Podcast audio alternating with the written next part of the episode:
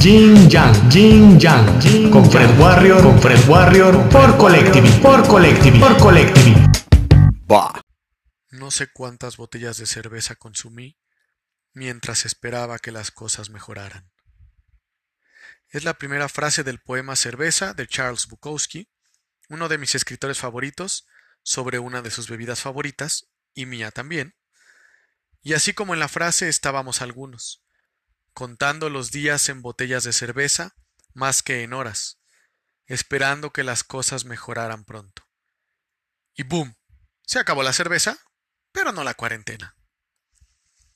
Hola a todos y a todas a un nuevo episodio de Jing Yang, en donde hablamos de cine, música, TV, anticomerciales, cultura pop y bebidas. En cada edición, a cada tema le damos su dualidad, con ejemplos luminosos y otros que no lo son tanto. Así es el Jing Yang. Hice esta introducción un poco dramática y mamucona para mofarme de que por lo menos en México en verdad no hay cerveza en las tiendas, debido a que se frenó la producción al no ser considerada una actividad esencial. ¿What? Pero bueno, también quiero aclarar que sí amo a la cerveza, pero por el placer hedonista en sí mismo. No crean que en verdad me la paso bebiendo todo el tiempo y todos los días. Y en cuanto a la cuarentena, creo que cada vez nos llevamos mejor. Este cuarto episodio tiene que ver con el cine y la cerveza. Les hablaré de dos películas en las que esta bebida es protagonista. Así es que, si tienen la suerte de tener cerveza en casa, que ojalá así sea, vayan por una y disfruten este podcast mientras se la toman. Vayan, vayan, los espero en lo que yo abro la mía. No, no, no saben qué, mejor guárdenla porque, híjole, no sabemos cuándo van a poder comprar otra. ¿Cómo? ¿Ya la abrieron? Ah, ¿ya le dieron el primer trago? Eh, bueno, pues este... Ok, empezamos.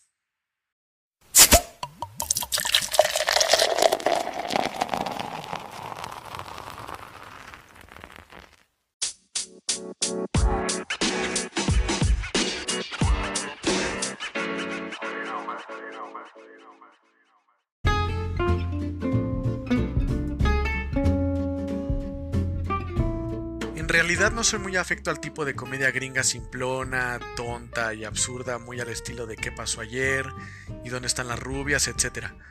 Pero esta primera película de la que les hablaré, pues va precisamente en ese mismo tono. El día que la vi y las circunstancias en que la vi, no me pareció tan mala, aunque en realidad sí lo es. Pero pasé un buen rato solo, aunque acompañado de cerveza. Esta película se llama Beer Fest, Festival de la Cerveza, del año 2006. Es una película dirigida por Jay Chandrasekhar, o creo que así se pronuncia, quien es parte del colectivo de comedia Broken Lizard, del que son miembros también los demás protagonistas de la película, que ni siquiera mencionaré sus nombres porque ni los conocía y sigo sin conocer eh, otros trabajos de ellos en realidad. En esta película todo comienza con un sacerdote bebedor de cerveza, no podría ser de otra manera, que organiza apuestas clandestinas rodeado de sus matones en el sótano de su iglesia y acto seguido se atavía como sacerdote, sube a dirigir el funeral del abuelo Wolfhausen, interpretado por Donald Sutherland, que para mí es el único actor conocido en esta cinta. Y tal personaje aparece en un video en una tele en la iglesia, bebiendo cerveza, en el hecho de su muerte mientras él mismo se graba, da instrucciones de qué hacer con sus cenizas, se desconecta y muere. Y así, sus nietos gringos viajan a Alemania para cumplir los deseos del abuelo de que sus cenizas sean esparcidas en la plaza donde se realiza el Oktoberfest en Múnich, obvio durante el festival. Al estar ahí, descubren una competición autóctona, subterránea y clandestina en la que participan, pero son dejados en total ridículo por unos alemanes que resultaron ser medio parientes. Los gringos se apellidan Wolfhauses y los alemanes Wolfhausen. Y pues estos mismos alemanes aseguran que el abuelo muerto robó hace muchos años a la familia la receta de la mejor cerveza del mundo. Entonces, pues los nietos gringos vuelven a su país con el objetivo de entrenar y prepararse para el año siguiente, y para esto reclutan a un par de amigos, formando así al equipo nacional gringo de bebedores y limpiar su apellido y el honor de su abuelo. Durante el año de entrenamiento del equipo para beber, los nietos descubren que su abuelo en realidad no robó la receta familiar de la cerveza, sino que era el heredero legítimo de la cervecería familiar en Baviera. Usando esta receta, elaboran la tan preciada cerveza que resulta tan buena que literalmente se ponen a llorar de la emoción. Además de borrachos, claro está. Después deciden enviar por correo una botella a sus parientes alemanes y ellos al probarla y ver que era tan buena, pues se dejaron venir a Gringolandia para recuperar la receta. Y así se la pasan entre litros de cerveza, escenas chuscas, grotescas, vómitos y blackouts. Ya de vuelta en Alemania, para las competencias durante el Oktoberfest, al equipo gringo se le prohíbe el ingreso por orden de los parientes alemanes. Entonces deciden usar un barril de madera vacío a manera de caballo de Troya para entrar al lugar donde es la competencia. Ya en el último juego, en, la parte decisiva, en la última gota de la Das Boot, que este es un emblemático vaso de vidrio para cerveza en forma de bota, los gringos vencen a los teutones y se quedan con la cervecería familiar. En los créditos posteriores, el equipo viaja a Ámsterdam para celebrar su victoria. En el camino se encuentran a Willie Nelson, el famoso cantante de country, ¿sí? ese mismo que sale con Jessica Simpson en el video musical de la película de los Dukes de Hazard, donde ella sale en bikini lavando el coche. Y bueno, este Willie Nelson les dice que necesita un equipo para un concurso internacional de fumar marihuana. Obviamente, ya sabrán qué respuesta obtuvo. El resultado en esta película es una historia absurda, sin complicaciones argumentales, ni personajes complejos, que busca el chiste fácil y el humor simple, incoherente y hasta estúpido. No pretende más y créanme, no hay forma de que logre más. Pero aquí algunas curiosidades de esta tan cervecera y lupulosa película. 1. El dato más cultural de esta película, si no es que el único dato cultural, tiene que ver con la Das Boot, esa que les comentaba hace un rato, que es un vaso para cerveza en forma de bota y con capacidad de hasta 2.5 litros. El origen de este vaso y su tradición viene de cuando en la Primera Guerra Mundial los generales alemanes inspiraron lealtad y compañerismo, prometiendo beber cerveza de su bota después de cada victoria. Segundo dato. Ninguna de las escenas de la película fue grabada en Alemania, sino en Albuquerque, Nuevo México. Supongo que el presupuesto era un poco limitado. Dato 3. En la versión doblada al español, contiene mexicanismos tales como morlacos o esta noche cena Pancho. Qué bueno que no la vi en español. Dato 4. En una escena, los protagonistas cantan Cielito Lindo y en otra, uno de ellos canta Luces de Nueva York, que es un tema original de la mismísima Sonora Santanera. Dato 5. La calificación que tienen en Rotten Tomatoes, que es esta página que siempre les comento como de referente en cuanto a calificación y percepción de la gente y, de consumo, es del 40%. ¿Tanto? Sí, 40%. Reflexionándolo bien, no sé ni por qué vi esta película, la neta. Ah, ya lo recordé. Prost. No, ya en serio, en resumen, no la vean si tienen algo mejor que hacer. Y por algo mejor que hacer, me refiero a no hacer nada.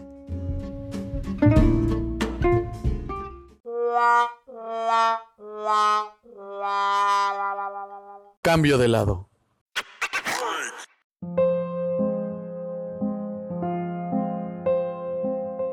La canción más triste del mundo es una película del año 2003 del cineasta canadiense Guy Maddin y guion original de Kazuo Ishiguro, escritor británico de origen japonés. Es una película experimental, muy rara y extravagante, como casi todo lo que hace este director, llena de elementos surrealistas, incluso con influencias de Buñuel, y también elementos circenses que recuerdan los primeros días del cine mudo.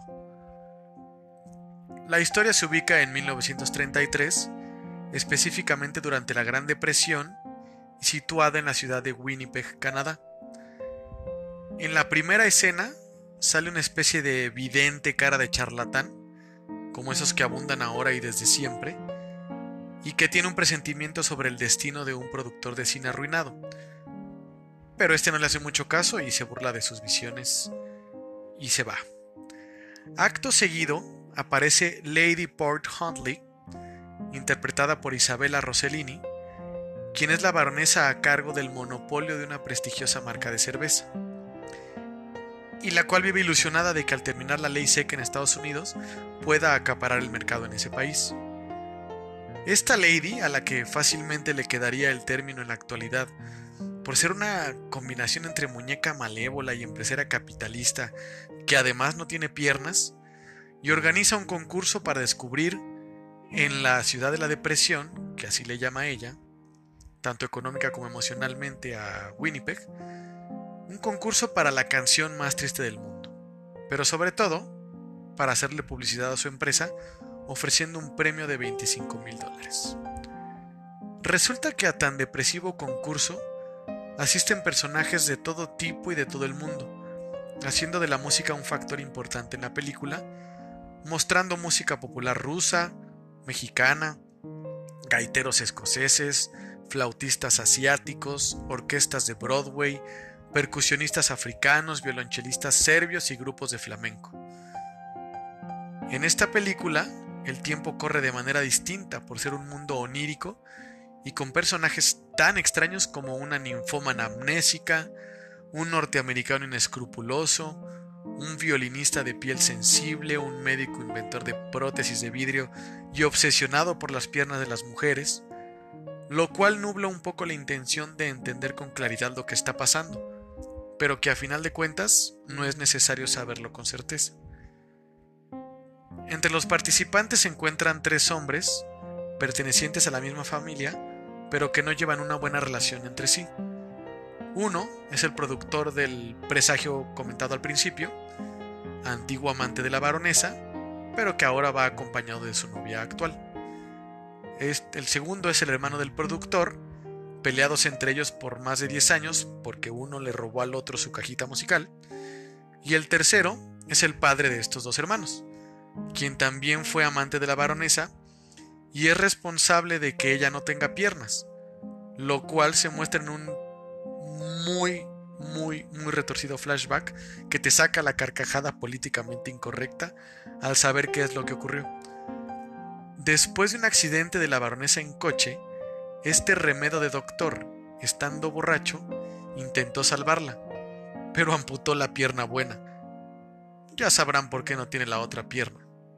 Pero lo más jocoso es que este médico, que les comentaba es inventor de prótesis y está obsesionado con el tema de las piernas, acabó fabricándole unas prótesis huecas de cristal y que en algún momento de la película son llenadas con la cerveza que la baronesa fabrica.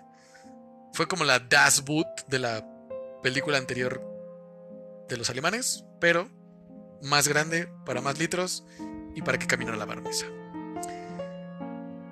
El concurso es una especie de intercolegial de baile combinado con una gala musical como el OTI en modo bizarro, con bocinas a todo volumen estilo sonidero y los comentaristas haciendo chistes sobre los participantes, mientras el público evidentemente toma cerveza. Pero no es todo en la referencia cervecera que nos puede causar envidia en estos tiempos de escasez, porque los ganadores de cada ronda son lanzados por un tobogán hasta caer en un tanque de cerveza. Les juro que doy mi reino a cambio de una experiencia así right now. Pero bueno, esta película brinca entre el blanco y negro y los colores nostálgicos. Es una alucinación onírica atrevida, delirante, en ocasiones grotesca, a veces divertida, intrigante también, crítica, original y muy fetichista. Curiosidades sobre esta película. Dato 1. Guy Maddin, el director, tiene un apego muy grande a su ciudad natal, Winnipeg. Incluso uno de sus mejores trabajos se llama My Winnipeg. Dato 2. A pesar de ser un proyecto, su proyecto con mayor presupuesto de 3.8 millones de dólares, está filmada en unos escenarios que no pretendían disimular en lo absoluto que se trataba de un estudio de cine. Dato 3. Las obsesiones temáticas del director se muestran sin remordimiento ni pena. Desmembramientos, la amnesia, la violencia de las relaciones humanas, el sexo atrevido, las complicadas relaciones familiares, el amor y desamor, los recuerdos del pasado, la esperanza y la melancolía, todo esto empaquetado en su muy peculiar humor negro. Dato 4. Una de sus grandes aficiones y que aparece en la cinta es el hockey sobre hielo, ya que su padre fue el manager del equipo de Winnipeg. Y dato 5. Su calificación en Rotten Tomatoes es del 79% de aprobación. No sé la muestra para esta encuesta en específico de cuántas personas haya sido. Al no ser una película tan comercial, no creo que mucha gente la haya visto. Yo no sabía de ella hasta que la encontré y la vi mientras cerveza bebí. Esta película sí véanla por favor, vale mucho la pena. Y bueno, pues hasta aquí este podcast edición cine del día de hoy con temática de cerveza, que esperemos pronto ya haya producción de nuevo en nuestro país, porque quieran que no, ayuda a sobrellevar un poco la cuarentena. Les dejo mis redes sociales, me encuentran en Instagram y en Twitter como arroba fred-warrior. En Facebook ya también tengo una página, ahí me encuentran como fred.warrior. Y las redes de Collective, que es este canal que engloba una barra semanal muy completa, son arroba como colectivo, pero con i latina al final, en todas las redes sociales. En Instagram, en Twitter, en Facebook y el canal de YouTube, muy importante porque hay algunos programas de esta barra que ya están en YouTube y otros que solamente están en Spotify por el momento. Eh, los lunes, cada 15 días, tenemos eh, Mon Plus Ultra con temáticas para la mamá actual. Los martes tenemos Entre Tornillos, que es un podcast que comparto con Panda y con Rafa, el cual nos dedicamos a decir tontería y media de acuerdo al tema que, haya, que se haya propuesto en esa ocasión. Los miércoles está Lee Bros, en el que participan también un par de hermanos eh, y platican sobre ciertos libros que ella ha leído y él los va descubriendo. Los jueves tenemos asertivamente con Rafa Martínez, el cual habla un poco de cómo ser una mejor persona y sacar la basura que traemos a veces en la cabeza. Los viernes está El amor en tiempos de, con mi esposita querida, Angie Padilla, eh, coach y conferencista, y en el cual habla de las relaciones humanas en general, tanto de pareja como de familia, padres e hijos, amigos, etc. Los sábados llego yo con mi desequilibrio yin yangesco y los domingos eh, está el podcast de Contados, en el que también Angie y yo les contamos cuentos cortos de manera muy entretenida con entonaciones, modulaciones, voces chistosas y demás. Entonces los invito a que nos sigan en todas las redes sociales eh, y que nos apoyen, que nos den like, que se suscriban al canal de YouTube. Y pues no me queda más que despedirme. Los espero en el próximo podcast de Jing Yang, que será el siguiente sábado.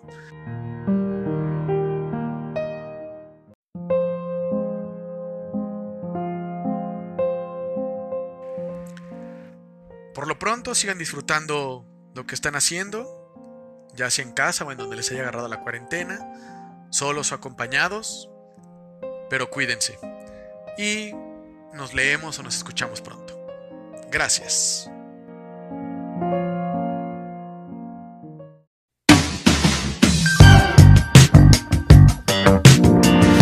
¿Siguen aquí? Ya vámonos. Ya ni la Jim Jam. Bah.